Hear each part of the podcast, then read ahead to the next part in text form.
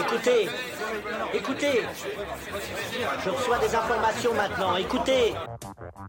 Le feuilleton va recommencer pour quelques épisodes, capitaine. Nous ne sommes pas des robots, Sébastien, mais des êtres vivants. Voilà le pied d'Armstrong. Au centre et en bas de votre écran. Et il marche maintenant.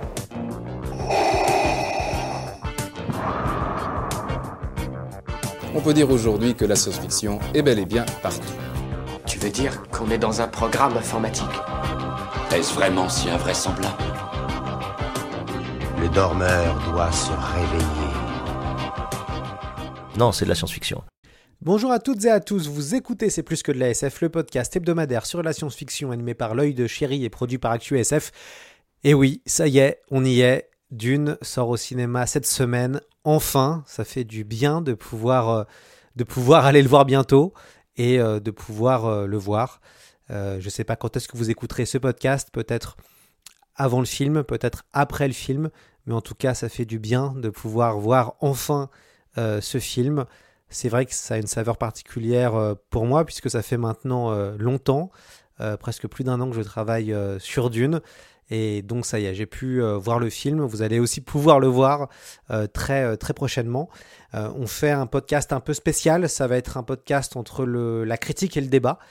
pour la première fois, j'ai décidé d'avoir trois intervenants et nous allons parler du film Dune. on l'a tous les trois vu. Certains l'ont vu au Grand Rex, d'autres l'ont vu dans des projections presse. Évidemment, on ne spoilera pas l'intrigue. Euh, en tout cas presque pas.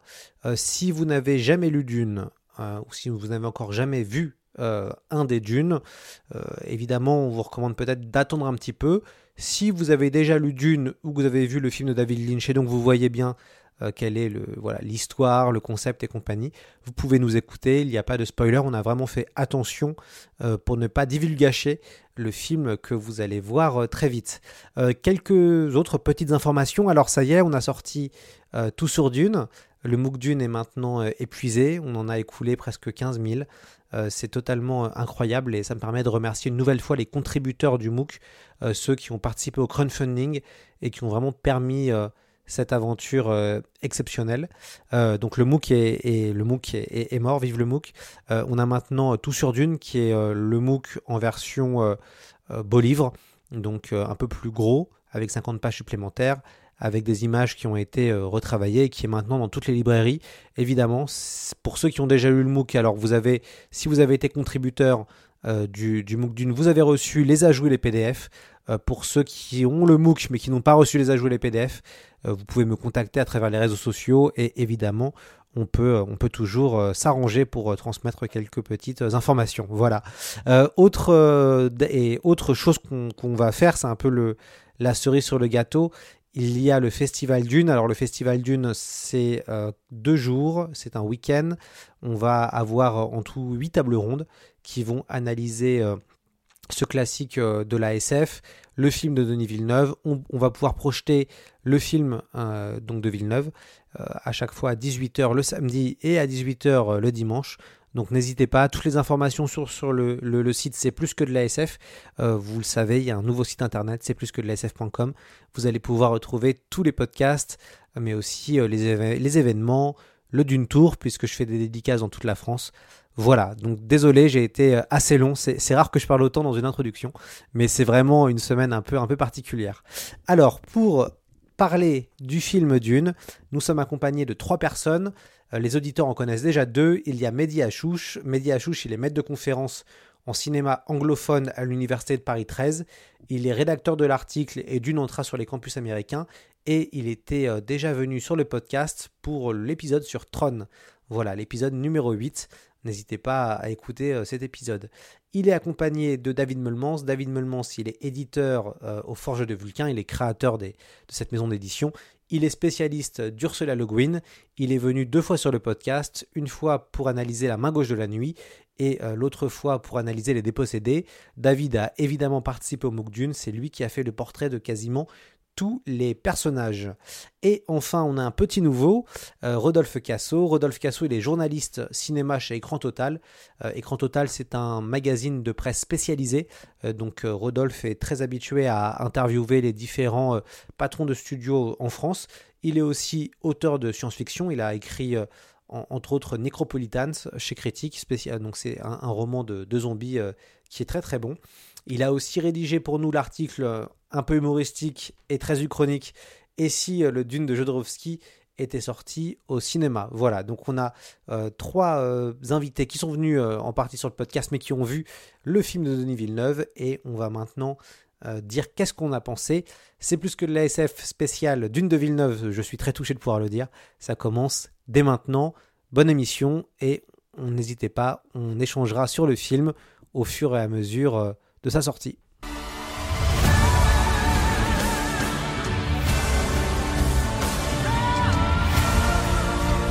Un jour, naîtra un être de légende. Toute une civilisation en dépend. L'avenir, je peux le voir.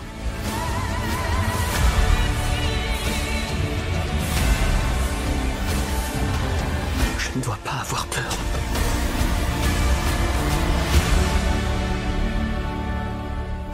Tue l'esprit. On, va commencer avec euh, toi, Rodolphe. Est-ce que tu peux nous dire, avant de donner ton avis sur le film, dans quel contexte euh, sort Dune et peut-être les enjeux de ce film pour un studio comme la, Warner? Alors, euh, bah déjà, il y a, un, premier enjeu qui est même au-delà de la Warner, mais c'est que tout simplement, Dune, c'est le premier blockbuster de la rentrée, et c'est le premier blockbuster qui arrive après euh, voilà, après un retour pas à la normale, euh, je parle de la pandémie de Covid évidemment, mais il y a un enjeu de marché, c'est-à-dire qu'on a vu euh, le blockbuster de l'été, c'était Fast and Furious 9 qui a fait 700 millions de dollars à l'international, alors que c'était un film qui était censé dépasser le milliard. là, on a une situation qui s'améliore un petit peu de semaine en semaine avec les États-Unis qui, qui commencent à refaire des scores pas mal. Et en France, on a voilà, on a vu cet été quelques films euh, scorer correctement. Euh, voilà, l'enjeu pour Warner, c'est euh, bah, déjà de, de, montrer qu'elle a qu'elle est capable, enfin qu'elle porte un film qui va pouvoir déjà euh, rentrer dans ses frais pour elle, mais peut-être aussi tirer le marché vers le haut pour tout le monde. Donc ça c'est très important. Maintenant, il y a aussi un, autre enjeu pour Warner qui est celui de, bah, rentabiliser ce film pour certainement faire une suite derrière. La suite est annoncée, mais pour l'instant, elle n'est pas confirmée. et puis un, un, un, dernier enjeu qui est celui de placer Denis Villeneuve sur la carte des réalisateurs incontournables, comme avant euh, euh, Christopher Nolan, euh, pareil chez Warner, est devenu avec plusieurs films. Et là, je parle même pas de Batman, hein, qui a un statut particulier, mais des films comme Interstellar, comme Dunkerque, comme Inception, évidemment, est devenu un, autre, comment dire, pour Warner, c'est un Villeneuve comme Nolan sont des gars qui font des blockbusters, des blockbusters d'auteurs. Et ça, c'est très important pour eux, avec Villeneuve, ce qu'il a fait sur Blade Runner et ce qu'il a fait, euh, en tout cas probablement sur Dune, même s'il faut attendre les chiffres, c'est euh, un travail de blockbuster d'auteur, et c'est ça euh, qui est important. C'est un mec sur lequel il mise beaucoup. Voilà. Donc c'est ça tous les enjeux pour Warner et pour le cinéma mondial aussi. Quoi. Dune, c'est c'est le, le, gros blockbuster qui va sortir avant James Bond, qui sera le gros indicateur de est-ce que le cinéma refait les entrées qu'il pouvait faire avant ou est-ce qu'ils s'en approchent Voilà. Super, alors euh, merci pour cette euh, courte introduction. On va maintenant peut-être passer aux avis de, chacun euh, sur, le, film et puis après on, débattra ensemble. On va peut-être commencer avec toi Mehdi parce que tu as eu la chance de le voir avant nous. nous on était dans la même salle avec David et Rodolphe, donc on était à l'avant-première au Grand Rex, mais toi tu as pu le voir avant dans les avant-premières presse. Je sais que, as, que je, crois que tu as aimé mais que tu as aussi des des points critiques. L'objectif est bien sûr de ne pas euh, spoiler euh, le film, donc il va falloir euh, faire un petit exercice pour chacun, de ne pas révéler l'intrigue ou autre, mais vraiment de, donner ses impressions sur cette expérience cinématographique. Mehdi, à toi la parole. Ben écoute, moi j'ai, faut, faut être clair, j'ai beaucoup aimé le film. J'étais vraiment happé par le film dès le début. Il y a des images magnifiques, il y a une vraie, une vraie poésie visuelle qui se dégage de ce film. Il y a des plans que j'aurais aimé euh, contempler le plus longtemps possible, quoi. Des plans de vaisseaux spatiaux qui se posent à la surface de Caladan, euh, euh, les plans d'Arakis évidemment, etc. C'est magnifique. À voir, c'est esthétiquement, c'est superbe. le, scénario, l'intrigue déroule très bien. Euh, le, cast est presque parfait, les acteurs sont très bien. Euh, ma petite critique hein, d'un point de vue purement euh, narratif, on va dire, c'est le dernier acte. Euh, sans, rien révéler, je trouve que le dernier acte se traîne un petit peu en longueur. et je ne suis pas forcément convaincu par le moment où ils ont choisi de, de cutter l'intrigue pour laisser évidemment la place au deuxième, à la deuxième partie. Voilà, moi, j'aurais pas forcément vu les choses comme ça. Je trouve que l'intrigue aurait pu être un peu plus ramassée. Voilà. Après, euh, ma vraie critique, en fait, dans le fond, c'est que le film est très bien. Euh, je pense qu'un spectateur qui connaît pas Dune en prendra plein les yeux et euh, plein de cerveau, si je puis dire. Mais forcément, quand on a lu et relu Dune depuis depuis longtemps, ben, on a des attentes sans doute démesurées. peut-être un peu trop un peu trop par rapport à la réalité économique de Warner et ce que peut ou peut pas faire et dire Villeneuve dans son film. Mais moi, j'aime beaucoup l'aspect mystique et religieux, par exemple, du roman sans parler de djihad, hein, je comprends parfaitement qu'ils aient pas cité le mot djihad, peu importe, c'est un détail en fait, ça c'est pas très important. Mais il y a un aspect mystique malgré tout qui est présent dans le roman dès le début, dès les premières pages. Là, je suis en train de le relire, qui est pas, qui est pas aussi présent, aussi prégnant qu'il aurait pu et peut-être qu'il aurait dû l'être, je trouve, dans le film. Le film prend pas beaucoup de risques à ce niveau-là. Euh, les visions, par exemple, de Paul, je les trouve pas forcément hyper euh, euh, intéressantes, hyper convaincantes. Elles sont un peu répétitives, par exemple. Donc voilà, j'aurais aimé, euh, j'aurais aimé euh, des, des, des, visions, j'aurais aimé une réflexion sur la mystique, sur les, les, avenirs possibles, les futurs possibles, qui aillent un peu plus loin que ne le présente le film. Mais pour conclure, il faut quand même dire une chose, c'est que ce n'est que la première partie, et il me semble qu'en fait, il va être difficile de juger ce film sur le fond tant qu'on n'a pas vu la deuxième partie, c'est-à-dire quand l'intrigue vraiment euh, euh, avance de façon décisive. Quoi. Pour l'instant, c'est encore un peu le, le tour de chauffe. C'est un immense premier acte, en fait, qu'on a vu euh, jusqu'à présent. Merci Mehdi. Je vais donner la parole maintenant à David, qui lui a travaillé quasiment tous les personnages dans, dans, le MOOC sur Dune et dans Tout sur Dune. Donc forcément, il avait peut-être un regard un petit peu différent de, de ce qu'il a vu. David, qu'est-ce que tu as pensé toi de ce film? Alors, c'est un film que j'ai apprécié. Après, j'ai eu beaucoup de mal à rentrer dedans, mais pas du tout à cause du film. C'est que euh, je pense que je suis la personne qui me suit euh, le maximum euh, auto-spoilé d'une, parce que j'ai passé vraiment une année à, relire le texte l'an dernier. Et, donc, euh, effectivement, dans la première partie du film, j'étais finalement, j'avais du mal à rentrer dans le film parce que je passais mon temps à me dire ah ils ont fait ça comme choix, ah cette scène elle est rajoutée, ah cette scène elle est réécrite, tel personnage est un peu déporté. Et voilà. Euh, alors qu'en fait c'est une évidence que euh, ça s'appelle une adaptation, c'est-à-dire qu'on passe d'un premier médium d'expression qui a ses ressources expressives propres, le roman, à un autre médium qui a d'autres ressources expressives. Et donc, en fait, il faut un travail de recréation qui passe par des choix, euh, qui sont en fait des bons choix, hein, je pense. Donc, euh, voilà. Donc, j'ai eu du mal dans la première partie à rentrer dans, dans le film parce que j'avais, je pense que je le, j'étais là trop dans le jugement et pas assez dans l'expérience de spectateur. Après, euh, c'est quelque ça m'a euh, ça m'a plu pour euh, plusieurs raisons c'est que d'une part alors je vais employer un terme peut-être un peu sévère sur euh, Villeneuve, c'est que parfois, Villeneuve, sur certains films, m'a semblé être euh, à mi-chemin entre euh, le vrai artiste et le très bon faiseur. Et c'est-à-dire, il y a toujours des moments où je me dis, sur certains films, il maîtrise beaucoup d'aspects, mais ça me marque pas beaucoup. Et là, il y avait un surcroît de sincérité et d'allant qui faisait que on sentait la personne qui aimait Dune. Après, je pense que Dune présente une difficulté particulière en termes d'adaptation, qui est liée à l'écriture de Dune, qui est pas nécessairement le nombre de personnages, parce que vous avez des romans qui ont eu des bonnes adaptations alors qu'ils ont beaucoup de personnages et c'est pas toujours très facile à gérer au cinéma. C'est que Dune, en fait, beaucoup d'éléments de Dune sont des éléments qui sont sursaturés. C'est comme pistes qui saturent l'attention. Dune, parfois, euh, on va avoir euh, une référence euh, au monde arabe du début du XXe, une référence aux révolutions indo-chinoises des années 40-50, une référence au euh, peuple pr premier américain de la fin du 19e siècle. Et en fait, Herbert les a télescopés de manière à ce que quand, à chaque génération, quand on relit Dune, euh, chaque génération se réapproprie Dune. Par exemple, en voyant le film, je me suis fait une réflexion quand même, c'est que c'est quand même surréaliste de voir ce film quelques jours après la chute de l'Afghanistan.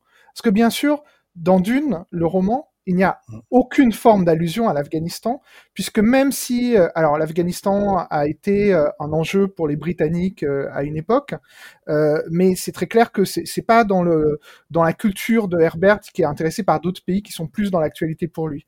Et pourtant, on voit que sortir à la même époque que la chute de l'Afghanistan, ça crée un effet de réception très étrange. Et, ce que je ce que je vois en fait dans, dans le film, c'est que bah, faire un film, c'est faire des choix que euh, normalement chaque lecteur fait dans sa tête en lisant un roman. Et qu'il y a différentes façons d'adapter un roman. Par exemple, je trouve que les adaptations de Harry Potter, c'est des adaptations euh, très euh, trop fidèles parfois. C'est-à-dire ils ont vraiment collé à, à fond. Il y a des films, des romans parfois qui ont des adaptations très lointaines. Et d'une, c'est dans un, entre, un entre-deux. C'est-à-dire qui va de la très grande fidélité à parfois la nécessité de réinventer. Et euh, voilà, je trouve qu'il y a beaucoup de choix euh, ingénieux qui sont des choix qui viennent de quelqu'un qui aime l'œuvre. Je pense que euh, il y a des choix qui sont vraiment liés à notre époque, euh, qui font que on s'éloigne de choses qui, qui, ont été très importantes dans la réception d'une des années 60-70. Mais euh, mais voilà, je pense que ça reste quand même une expérience cinématographique à faire. Super, merci David euh, pour, euh, pour euh, ce partage. Euh, on passe maintenant à toi, euh, Rodolphe, qui euh, avait bien préparé le, le, dossier, le dossier d'une, puisque tu avais interviewé notamment le, le, staff dirigeant de Warner France. Est-ce que, alors, toi, qu'est-ce que tu as pensé de ce, de ce film?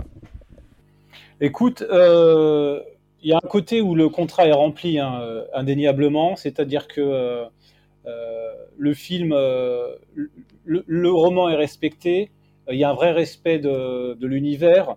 Euh, le design euh, est très beau, très bon.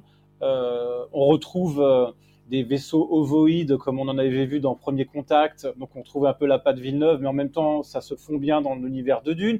Il y a aussi des vaisseaux avec des formes plus agressives. Tout ça est très réussi visuellement, c'est très bien. Euh, le son est très bien, la musique est très bien. Euh, les acteurs sont globalement bien, oui, au moins, ils font le taf. Bon, il n'y a pas, a de, a pas de faute de casting en tout cas. Donc, globalement, on a envie de dire, ok, c'est un film de cinéma et c'est vrai que ça fait plaisir à voir au cinéma. Euh, c'est un film, c'est quand même dommage de regarder ça sur un petit écran. Hein. Clairement, ça fait partie de ces films qui doivent vraiment être vus au cinéma parce que quand, on voit des scènes d'action avec le, le, en plus le siège du, les vieux sièges du, Grand Rex qui tremblent dans vos, qui, qui dans, derrière votre dos, il y a quand même franchement ça fait plaisir. Et c'est vraiment une expérience cinématographique euh, très très réussie. Maintenant, bon, personnellement, j'ai des bémols.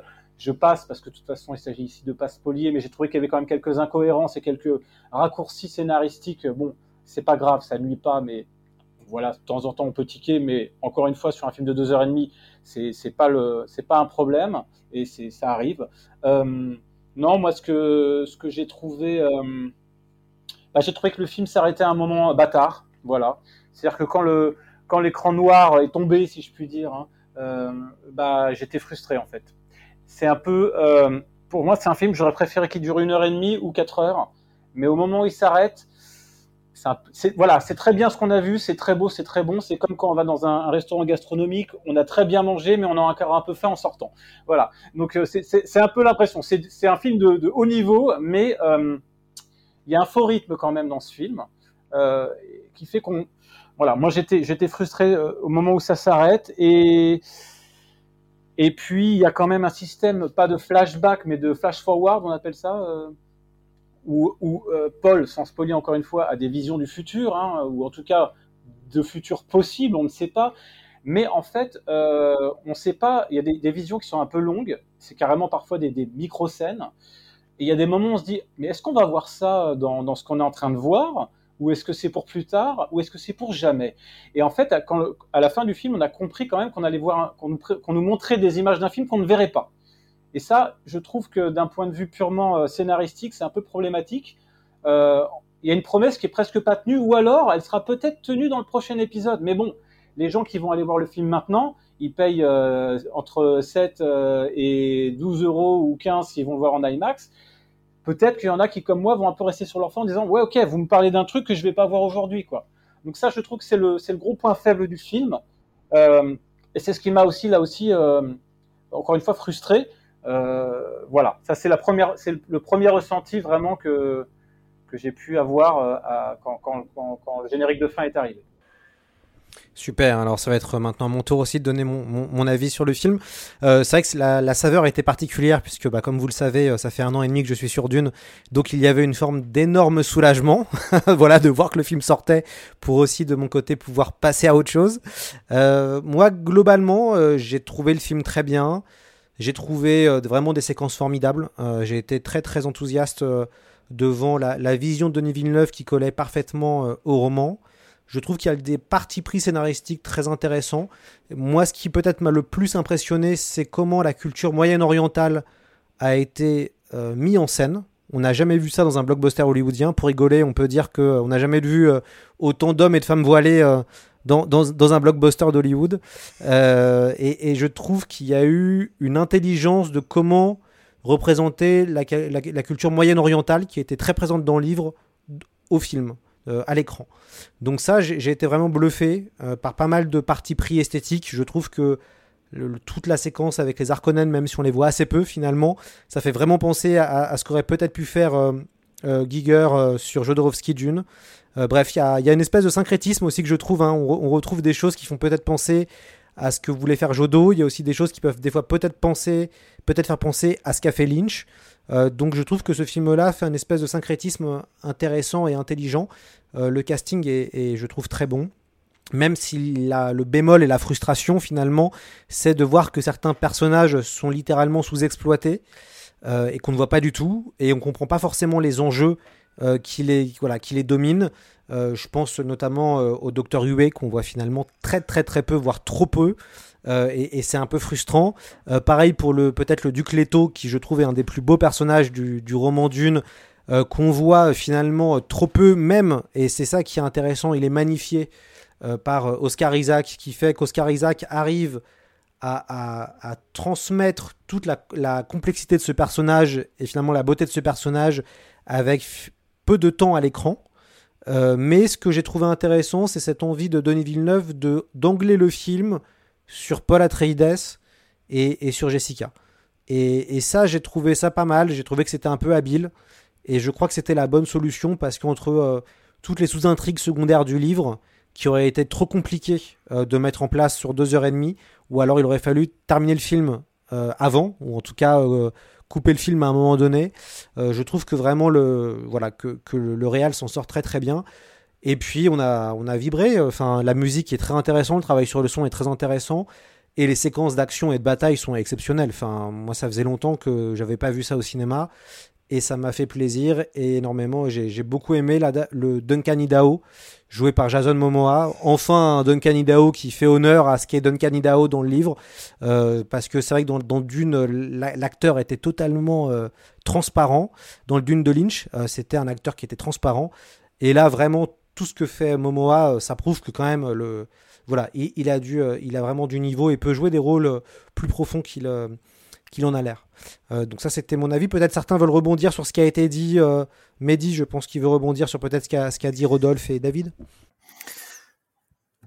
Voilà, il y a tellement de choses sur lesquelles j'aimerais rebondir, mais euh, bah, je suis, d'accord en réalité. Je suis complètement d'accord sur le fait, tu vois, je pense qu'on se rejoint sur l'idée que le film aurait pu être coupé à un autre moment, peut-être un peu plus tôt dans le récit, ce qui fait qu'à longueur égale, il aurait très bien pu développer un peu plus justement euh, les personnages, euh, le docteur notamment, parce qu'effectivement, le docteur, euh, alors qu'il a un rôle quand même capital dans l'intrigue, il, est, il, est, très peu présent. Tu sais, on parle souvent de l'aspect shakespearien, un peu comme ça, de l'intrigue, évidemment, qui est présente hein, dans le film. Mais là, pour le coup, comme ce personnage notamment est sous-exploité, ben, on le retrouve un peu moins. on dit, voilà, d'une, bon, il y a les Harkonnen d'un côté, les Atreides, Atreides de l'autre, mais n'empêche que c'est pas un récit si manichéen que ça, c'est assez nuancé, et le fait que certains persos soient sous-exploités, bah, ça, minimise finalement ces nuances qui sont présentes dans le roman.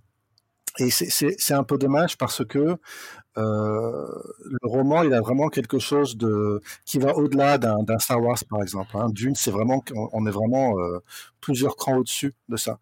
Et on sent tout ça dans le film, mais on le sent plus qu'on ne le voit vraiment à l'écran, quoi. Et c'est ça ma frustration. Je disais, voilà, il n'y a pas assez l'aspect mystique, l'aspect religieux. Mais effectivement, tu as tout à fait raison sur la représentation du Moyen-Orient ou du crypto-Moyen-Orient, parce que c'est pas vraiment le Moyen-Orient, mais bon, on a tous compris que ça l'était. Euh, euh, tout ça, ça véhicule le thème de l'impérialisme. On voit bien avec les uniformes, on, revient presque à la Première Guerre mondiale parfois. Hein. Euh, mais ça va nulle part, pas vraiment, pour l'instant en tout cas. C'est pour ça que je parlais de la deuxième, voire la troisième partie. Là, c'est là peut-être qu'on pourra voir un petit peu la, mise à distance du récit par rapport à lui-même, et on pourra voir cette, cette forme de critique de l'impérialisme qui est véhiculée par les Harkonnen, certes, mais aussi peut-être par les Atreides.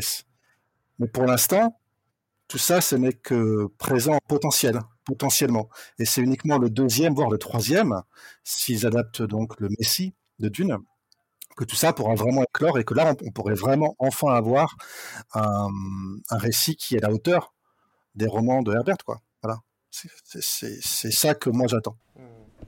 Euh, David, moi j'aimerais bien avoir ton avis euh, sur la, discussion, mais aussi peut-être sur euh, moi ce que je qualifierais de l'intelligence du scénario, puisque il y a quand même des choses et des parties pris de Villeneuve qui sont, je trouve, très intelligents.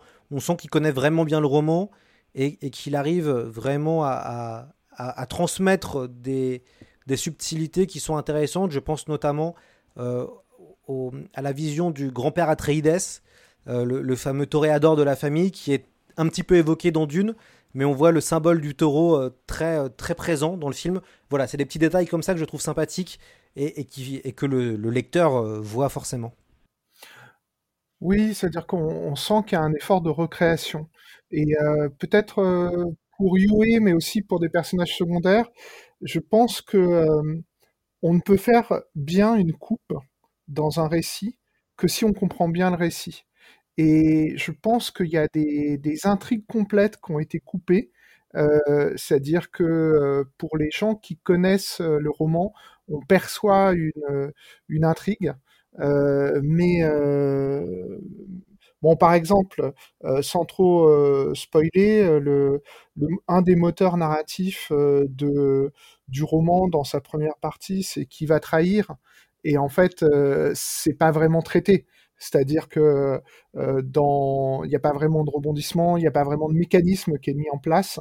Ça va assez vite finalement et c'est traité rapidement. Et je pense que c'est à la fois une nécessité et un choix pour pouvoir se concentrer sur certaines choses, euh, de euh, de faire des coupes de, de, de boucles narratives complètes qui, qui ont été envoyées euh, à côté. Alors après, je pense qu'un jour, ça serait fascinant si euh, Villeneuve et ses co-scénaristes euh, expliquent ce processus de choix, d'adaptation.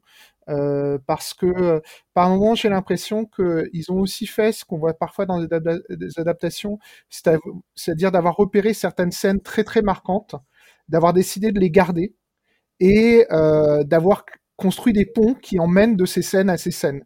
Ce qui fait que moi, je, euh, repensant au film, je me retrouve à, avoir un peu de mal à faire du liant, mais à, repenser à certaines scènes qui étaient déjà dans le roman. Et aussi, alors c'est pas pour spoiler, mais il y a des scènes inventées et il y a des phrases inventées parce que euh, justement on est dans dans quelque chose où il y a eu euh, un travail architectural euh, nécessaire qui était assez important. Euh, tout simplement, le, bah, le film ne commence pas comme le roman, voilà, euh, ne commence pas par les mêmes scènes et, et voilà. Mais c'est très bien. Euh, je trouve que c'était plutôt des, des, bons choix. Et bon, finalement, pour moi, finalement, c'était assez agréable parce que c'était, je ne revoyais pas le roman d'une. Je voyais euh, quelque chose de très proche de Dune, mais qui était aussi euh, l'interprétation d'une personne de Dune, une interprétation que je trouve très juste. Alors après, ça c'est peut-être pour aller dans le sens de, de Rodolphe. Moi, je, trouve que euh, les choix sur les, le design des costumes, sur euh, les décors, sur la photo, sur le, le, son sont des très très bons choix. Tout à l'heure, je, crois que c'est euh, Lloyd Oumedi, vous avez mentionné de l'allusion à la Première Guerre mondiale, mais qui en fait est présente dans, le texte parce que euh, on l'oublie souvent, c'est que trois des plus gros, enfin trois des belligérants de la Première Guerre mondiale étaient cousins, c'est-à-dire la Russie, l'Allemagne, l'Angleterre. Ils sont tous les trois euh, liés par le sang et, qu'en fait la troisième guerre mondiale euh, c'était aussi une guerre de, familles éloignées qui se détestent euh, ce qui est rappelé à un moment très, très rapidement dans, le film euh, sur le fait que les deux grandes familles qui s'affrontent sont en fait cousines donc il y a beaucoup non, non, il y a, beaucoup de choses qui, étaient très, très frappantes. Ce que je trouve intéressant aussi, c'est de se dire qu'il n'est pas impossible que dans 30, 30 ans, quelqu'un ait envie de refaire Dune.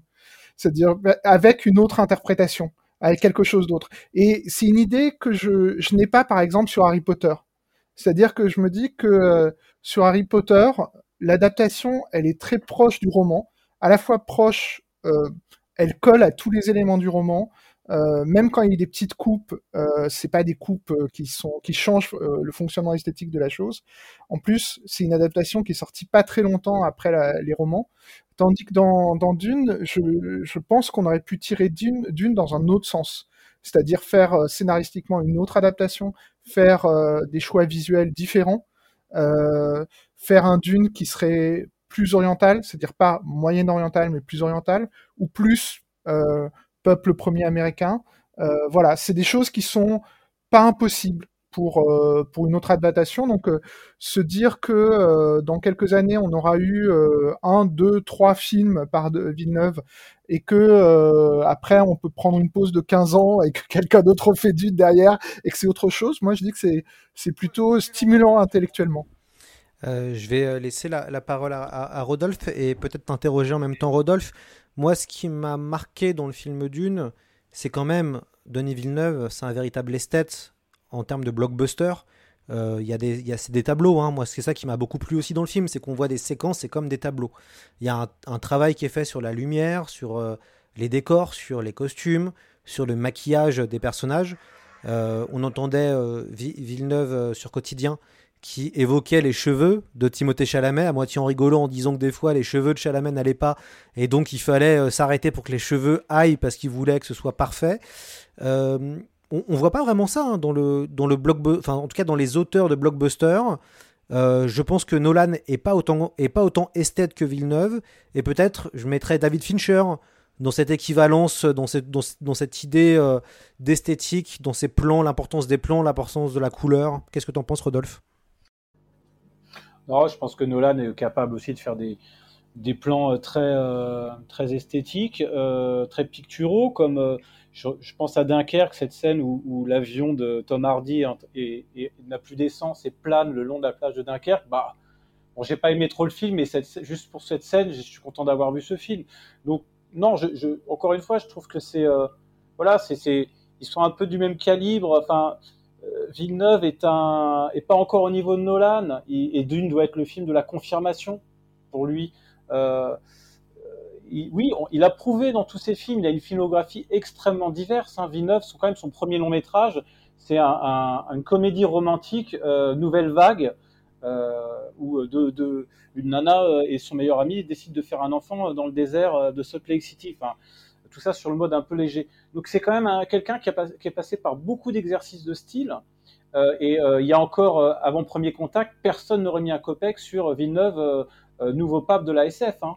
C'est très récent en fait ce qui s'est passé. Il y a eu un enchaînement, c'est pour ça qu'on on est dans une espèce de présent, enfin un passé très très récent.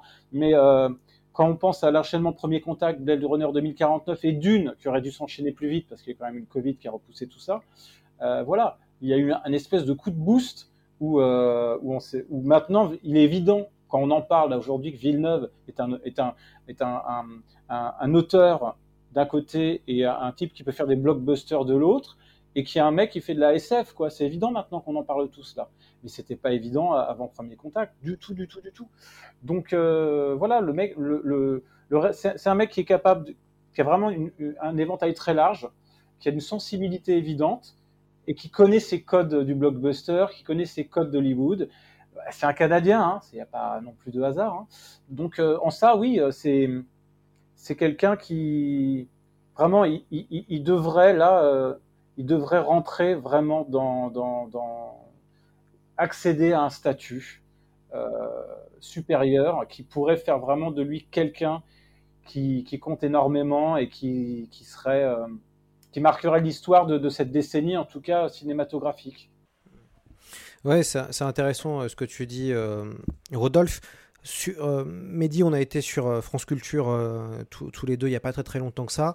Et moi, je parlais d'une théorie sur le fait que peut-être Dune est, est trop, est trop pas novateur, mais n'est plus, ne correspond peut-être plus au calibre des blockbusters, des grands blockbusters de science-fiction euh, actuel. Je m'explique, Mehdi connaît et puis Rodolphe aussi, je pense, connaît un peu le raisonnement. En gros, on a eu à partir de 2000 ans de l'espace une espèce d'âge d'or de 40 ans où on avait à chaque fois un film par décennie euh, qui euh, apportait une espèce de révolution esthétique, visuelle et en même temps beaucoup de réflexion sur l'être humain, bref, sur le fait d'être un humain ou pas, justement. Donc il y a 2000 ans en 68, Star Wars en 77, Blade Runner en 82 et euh, Matrix en 99. Euh, donc ces quatre films-là euh, apportent énormément au cinéma et aux spectateurs et aux amoureux de la science-fiction. Ce sont maintenant évidemment des grands classiques. Et puis arrivent les années 2000. La décennie des années 2000 est dominée par Avatar en, 2009, qui fait vraiment penser à Dune d'ailleurs, hein, puisque l'histoire peut faire vraiment écho à, à, Dune et on sait que Cameron aime, bien, aime bien Dune. Avatar qui a été une révolution technologique avec la 3D. Et puis, dans les années 2010, on peut penser à Mad Max Fury Road, qui a été aussi une révolution euh, dans le sens de l'action euh, euh, menée, voilà, une action incroyable. On est dans, l'écran postmoderne, qui est théorisé par Laurent Julier. Et on se retrouve avec des films de science-fiction qui sont maintenant plutôt des films d'attraction. On se retrouve dans des formes de part d'attraction, entre guillemets.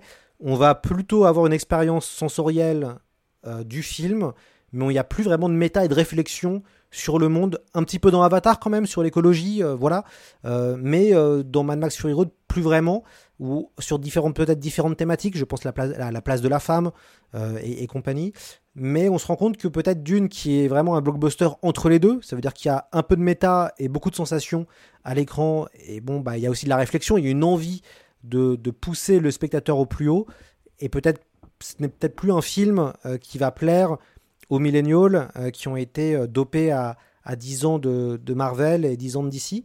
Qu'est-ce que tu en penses, toi, Mehdi? Bah écoute, moi je suis complètement d'accord avec toi. C'est un, diagnostic, je pense, qui est tout à fait pertinent.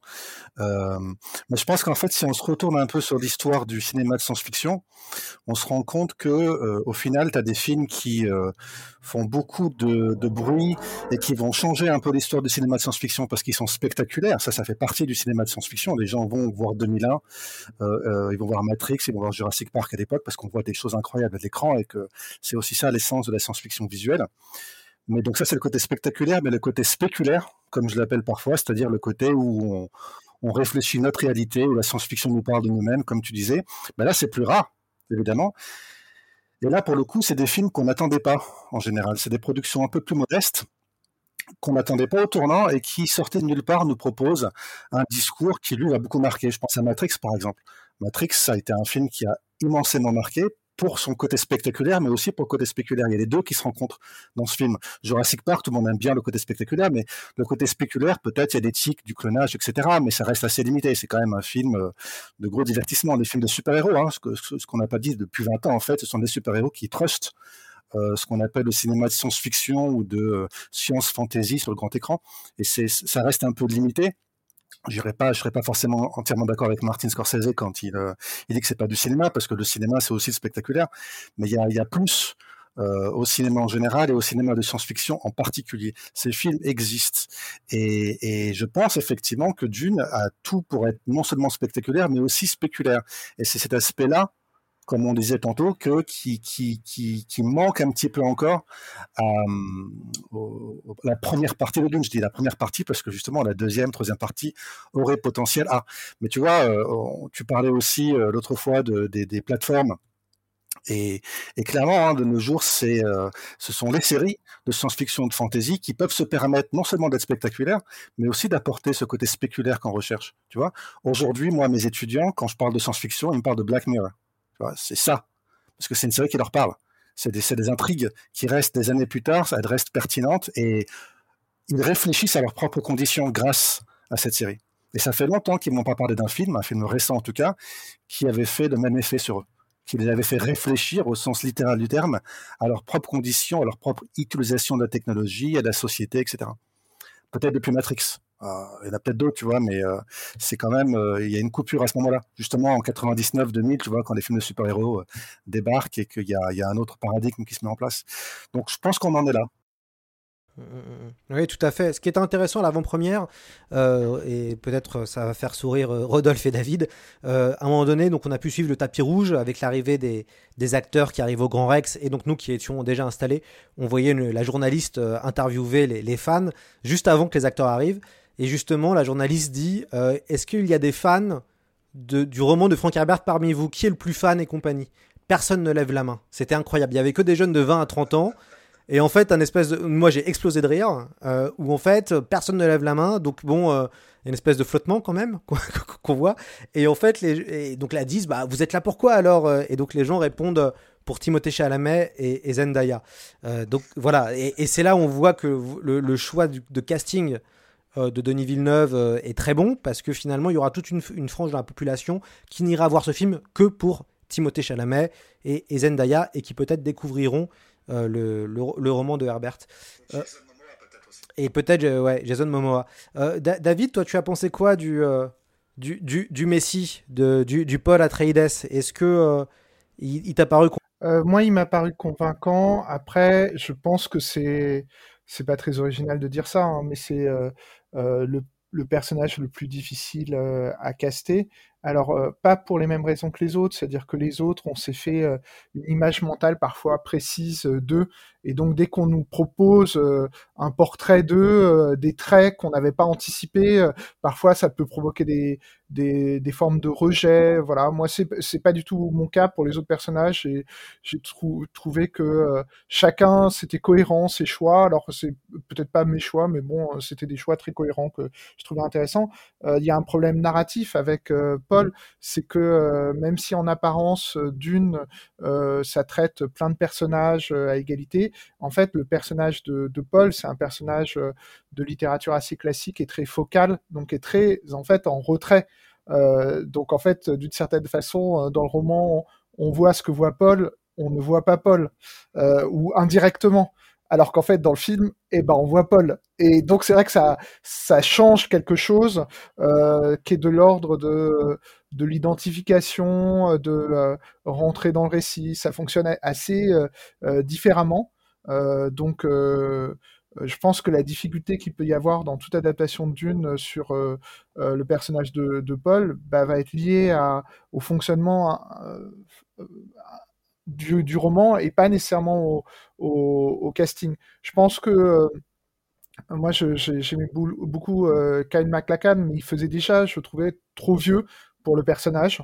Euh, alors qu'en fait, il était, il était jeune quand il a joué, mais il faisait déjà vieux. L'avantage de, de Timothée, c'est que Timothée, il fait vraiment jeune, et ce petit côté physiquement fragile c'est quelque chose qui va bien avec ce qu'on lit dans le roman au début euh, du roman de Dune. Euh, après, sur un autre sujet, je, voulais rebondir sur ce que disait Mehdi.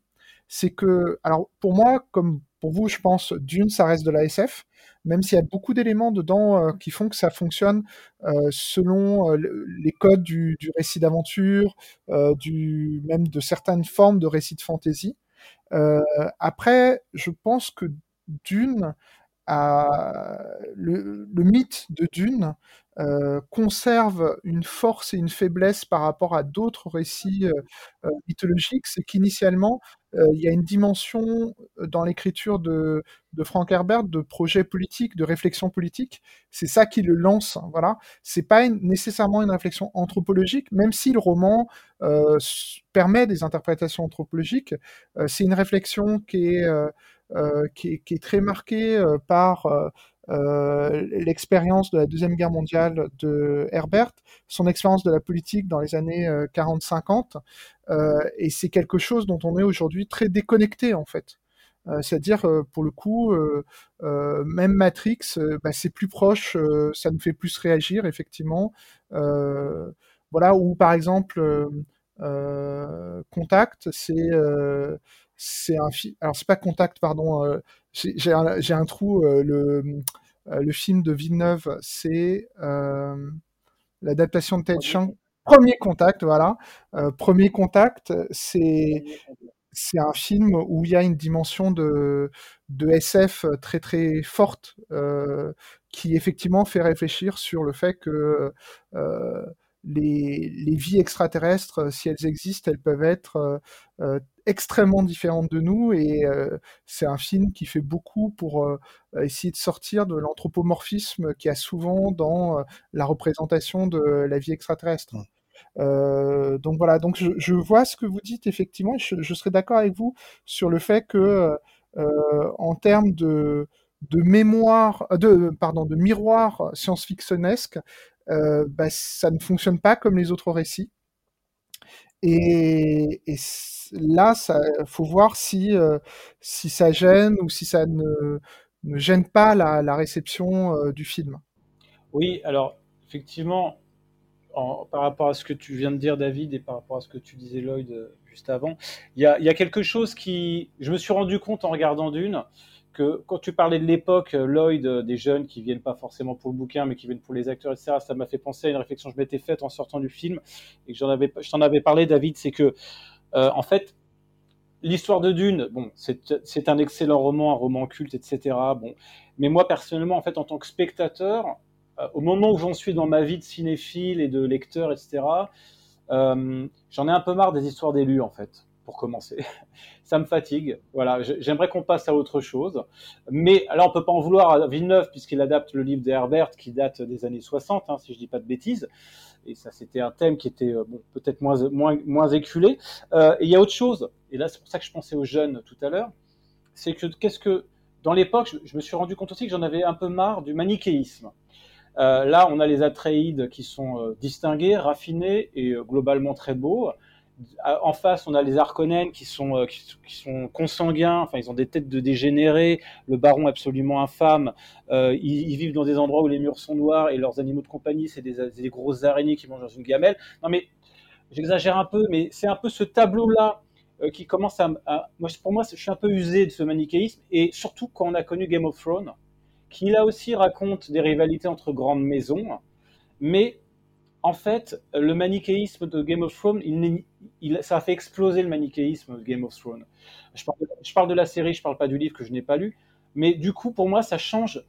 pour moi, il y a une rupture après Game of Thrones. Et quand je vois Dune ou d'autres films, hein, euh, quand je repense au mythe de l'élu et euh, au manichéisme entre des gentils et des méchants, etc., ça prend de moins en moins sur moi. Et je me, voilà, c'est vraiment quelque chose que je ressens. Tout le monde ne sera pas d'accord, j'en ai conscience. Mais là, vraiment, je me suis dit grande maison, euh, baronnie, euh, guerre de pouvoir, euh, le trône, ou, l'épice, ou l'argent, peu importe. J'ai pensé Game of Thrones et je me suis dit, je me suis rendu compte à quel point cette, cette série avait rebattu les cartes et où personne n'est vraiment gentil, où personne n'est vraiment méchant, où quelqu'un qu'on adore peut crever d'une minute à l'autre. Voilà. Donc j'ai ressenti après cette période ce, virage narratif euh, qui, je me rends compte maintenant, a, vraiment modifié en profondeur ma vision de ce type de récit. Et, en même temps, ce qui est intéressant, c'est que George R. Martin est très inspiré par, euh, Dune. Hein. C'est un grand fan de Dune.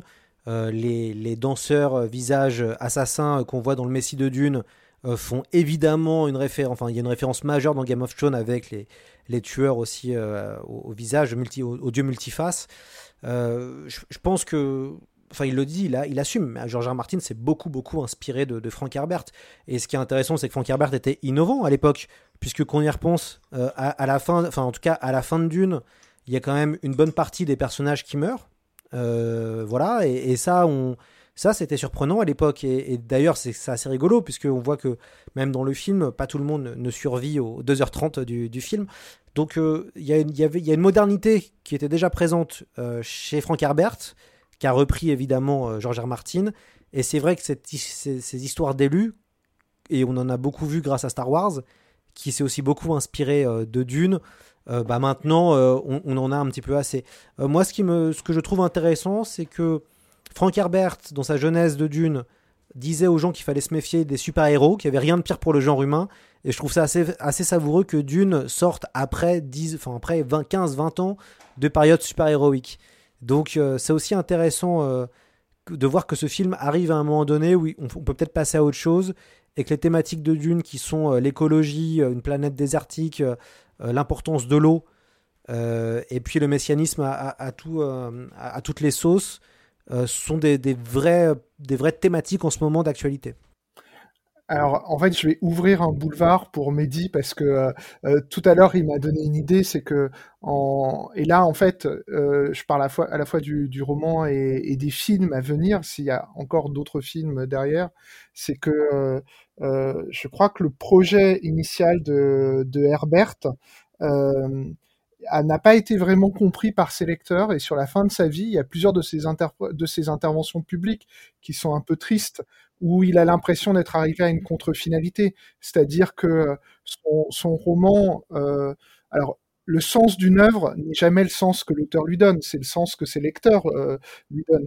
Mais euh, une de ses intuitions initiales, c'était de dire, il faut montrer que même la personne qui possède toutes les qualités et tous les dons ne peut pas recevoir le pouvoir parce que le pouvoir corrompt toujours et donc il faut euh, euh, lutter contre les dictatures. Et voilà c'est très marqué par euh, une réflexion sur les années 30 sur les années 40 et il a l'impression d'une contre-finalité parce que tous les fans de Dune quand il fait des tournées en université lui disent ah c'est trop génial je me sens comme Paul Atreides et pour lui Paul Atreides c'est un un monstre. Il ne n'en fait un récit héroïque comme dit Rodolphe que pour après critiquer ce, récit héroïque pour euh, justement faire sortir euh, le, le, monde occidental de euh, cette malédiction récurrente, de cet éternel retour du même qui est le, le, sauveur. Voilà, faire sortir de ça. Est-ce que et là c'est là où en fait je sais pas si c'est ce que voulait dire Mehdi, c'est que peut-être que dans le deuxième film et peut-être s'il y a un troisième film, le projet de Herbert qui n'a malheureusement pas complètement existé dans l'esprit euh, de ses lecteurs, parce que ce qui s'est passé, il faut quand même le dire, dans, dans Dune, c'est que le roman Dune a été énormément lu, les autres romans ont été lus, mais moins, pas énormément en fait. C'est-à-dire que moi, lors de mon enquête, quand je travaillais, quand je préparais euh, Tout sur Dune, enfin les articles pour Tout sur Dune, je me suis rendu compte que je connaissais beaucoup de lecteurs de Dune, mais les lecteurs des volumes qui suivent, eh ben, ils sont très peu nombreux. Alors bien sûr, si on regarde les chiffres de vente, ils sont nombreux, mais proportionnellement à Dune, ils ne sont pas très nombreux. Donc, je me mets à rêver, à, voilà, là c'est de l'improvisation, c'est un rêve improvisé, c'est peut-être que finalement, la résonance de Herbert avec notre époque pourrait devenir plus forte si euh, euh, bah, le, deuxième film et le troisième film prend la mesure de ce qu'était le projet de Herbert et euh, de son semi-échec en fait. Oui, bah, il y a beaucoup de choses, mais moi je suis deux choses. La première chose, c'était la référence à Game of Thrones. Moi, je m'étais dit, une fois que Game of Thrones était terminé ou quasiment terminé, je me, demandais, mais quelle série pourrait faire la même chose pour la science-fiction euh, de ce qu'a fait Game of Thrones pour la fantasy, et j'ai pensé tout de suite à Dune. Pour moi, la série Dune aurait vraiment une, une raison d'être, puisque une série aurait pu se permettre, avec plusieurs saisons, euh, 10 épisodes, 8 épisodes peut-être par saison, vous voyez déjà, euh, sur une chaîne euh, du câble, HBO autre, qui pouvait se permettre certaines choses que la Warner sur grand écran ne peut pas clairement se permettre. Ben, cette série aurait peut-être euh, euh, rendu justice à l'œuvre de Herbert et aurait peut-être effectivement euh, légitimé la science-fiction à l'écran. On en revient à ce que je disais tout à l'heure par rapport aux, possibilités narratives et thématiques qui sont offertes aux séries quand elles peuvent dépasser le simple, la simple dimension spectaculaire. Donc, je suis complètement d'accord que Dune aurait pu, peut-être aurait dû devenir de Game of Thrones, de la science-fiction en étant adapté à la télévision sur une plateforme. En tout cas, ça aurait été extrêmement intéressant, même si on voit qu'il y a le côté sériel évidemment au cinéma avec deux ou trois épisodes annoncés, mais ça reste quand même, euh, ça reste très limité par rapport aux, possibilités d'une série. Et la deuxième chose, bah, c'est exactement ce que je voulais dire par rapport au Messie de Dune. C'est là que Dune prend tout son sens. C'est dans le deuxième tome, dans le deuxième roman paru en 69, où là, il, euh, il déconstruit le mythe du héros, du sauveur, du messie en disant mais attendez, en fait tout ça c'est un problème. Et il y a, eu un, un quiproquo avec les lecteurs et les fans du premier roman exactement pour la même raison. Donc, dès le début, en fait, il y a eu des, éditeurs de science-fiction, Campbell, par exemple, qui avait beaucoup aimé le premier volume. Euh, euh, John Campbell, le grand éditeur de science-fiction, n'a pas apprécié le deuxième, justement parce que euh, il a eu l'impression qu'Herbert revenait sur, euh, sur les acquis du premier et contredisait finalement ce qui avait été dit dans le premier. Et c'était justement ça, Herbert voulait pouvoir de, mettre en, lumière les dangers de l'héroïsme, du super-héroïsme et du leader. Euh, que tout le monde regarde euh, et que tout le monde suit euh, euh, de façon fanatique. D'ailleurs, je trouve que dans le film, c'est très subtil, mais il y a quand même une certaine esthétique parfois. Je pense aux habits de Paul. Alors fasciste, je sais pas, mais en tout cas, il y a quand même, il y a quand même des choses qui pourraient, qui pourraient amener à ça. On, sent quand même que Paul, son environnement immédiat, peut mener à ce type de développement. Mais à nouveau, j'espère que le deuxième et surtout le troisième film, s'il a lieu un jour, pourra permettre de développer ça parce que tant qu'ils sont pas là, on ne peut pas vraiment juger en fait de la qualité de et de la, fidélité de ces, de ces films. En tout cas, ce serait, euh, si je puis me permettre, ce serait couru de la, part de Villeneuve, dans le deuxième ou le troisième film, de vraiment adapter le Messie de Dune, honnêtement, fidèlement, pour montrer en fait euh, toutes les erreurs, et pour montrer tous les dangers euh, vers lesquels mène le super-héroïsme. Parce que pour l'instant, avec le premier film, on reste quand même dans un registre qui est assez proche des films qui ont été produits jusqu'à présent sur, une thématique similaire. Ouais, je suis, d'accord, euh, Mehdi, et ce sera vraiment intéressant si euh, Denis Villeneuve arrive à faire déjà, je pense, le deuxième film, puisque ce n'est pas encore gagné. Ça dépendra évidemment du succès du, premier, et on aura la fin de la deuxième partie. Et euh, si le deuxième continue sur sa lancée, avoir le Messie de Dune, ce serait évidemment très intéressant, même si il faudrait réécrire l'histoire, puisque dans le Messie de Dune, il ne se passe malheureusement pas grand-chose. On est sur un espèce de huis clos. Il euh, y, y, a très peu d'action. On est beaucoup, euh, et c'est pour ça que c'est assez génial hein, comme, comme, comme roman, parce que est, est totalement à l'opposé euh, du premier. du premier livre de, Herbert et on verra si ou pas ce, serait possible mais il faudra une réécriture tôt ou tard peut-être on va vous laisser le mot de la fin à chacun d'entre vous avant de, avant de se quitter Rodolphe peut-être je te, je te comment t'encouragerais quelqu'un à aller voir le film? Bah, je pense qu'on va rester sur ce qu'avait dit euh, Villeneuve et ses acteurs euh, après avoir été interpellé par une spectatrice pendant l'avant-première. Elle avait crié dans la salle "Vive le cinéma" et Villeneuve l'a repris le point levé. Et je pense que c'est ça qu'il faut retenir euh, pour moi. C'est un film de cinéma. C'est à voir au cinéma. Les gens sont pas scotchés sur des plateformes toute la journée. C'est pas vrai. Ils ont envie d'aller voir des films de cinéma.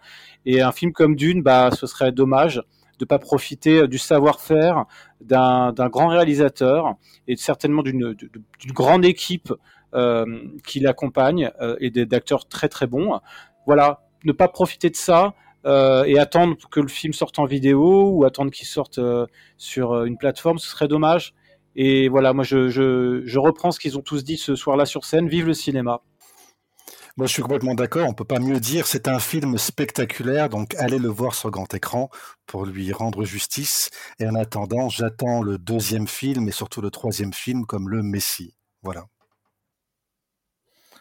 Je trouve que le, enfin, le mot de la fin euh, par Rodolphe, euh, c'est parfait. C'est qu'effectivement, euh, il faut retourner au cinéma et surtout, euh, euh, moi, c'est le genre de film qui me fait revenir au cinéma, quoi, parce que euh, c'est c'est un rêve de cette adaptation. C'est c'est quand même extrêmement intense.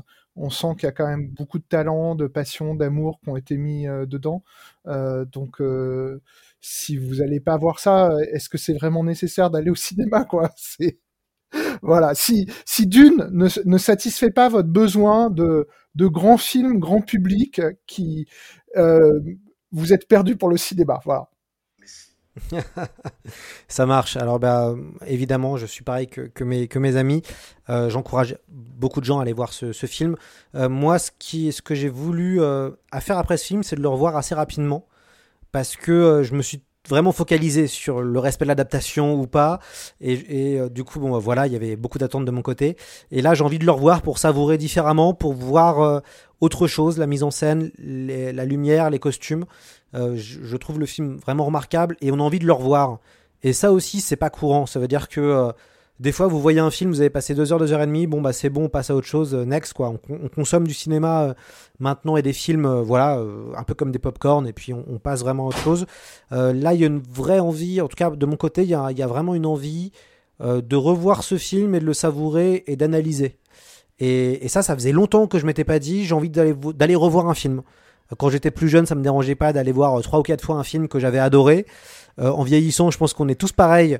On a moins le temps et surtout, on a peut-être moins envie de revoir, euh, voilà, trois, quatre fois des films au cinéma, à part des énormes chefs-d'œuvre qui nous ont vraiment marqués.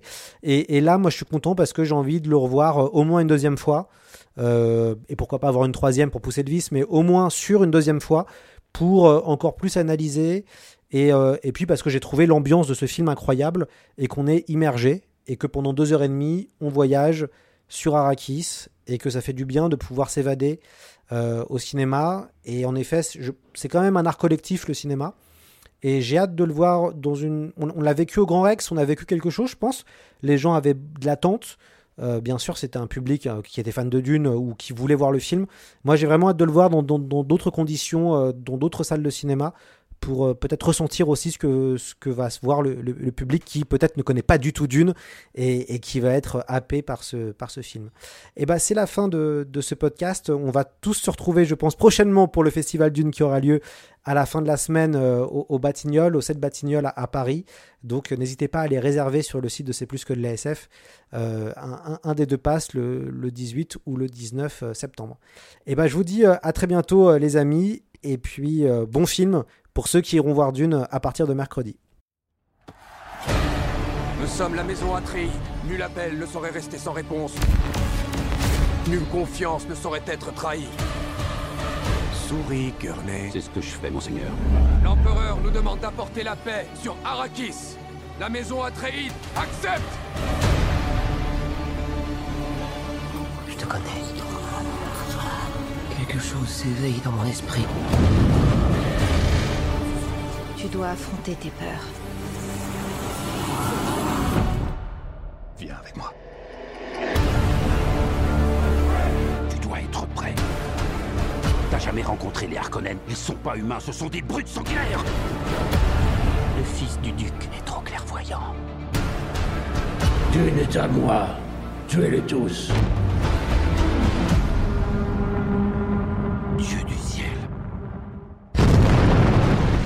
Faites décoller tous nos appareils armés En avant C'est une extermination en règle. Ils éliminent les proches les uns après les autres. On va se battre comme des lions.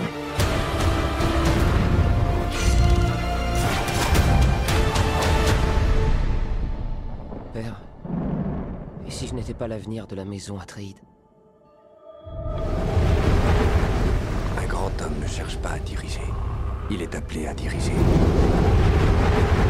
Mais si ta réponse est non, tu seras toujours ce qu'il y a de plus important pour moi. Mon fils. S'il doit m'arriver malheur, protégerez-vous notre fils Je serai prête à donner ma vie.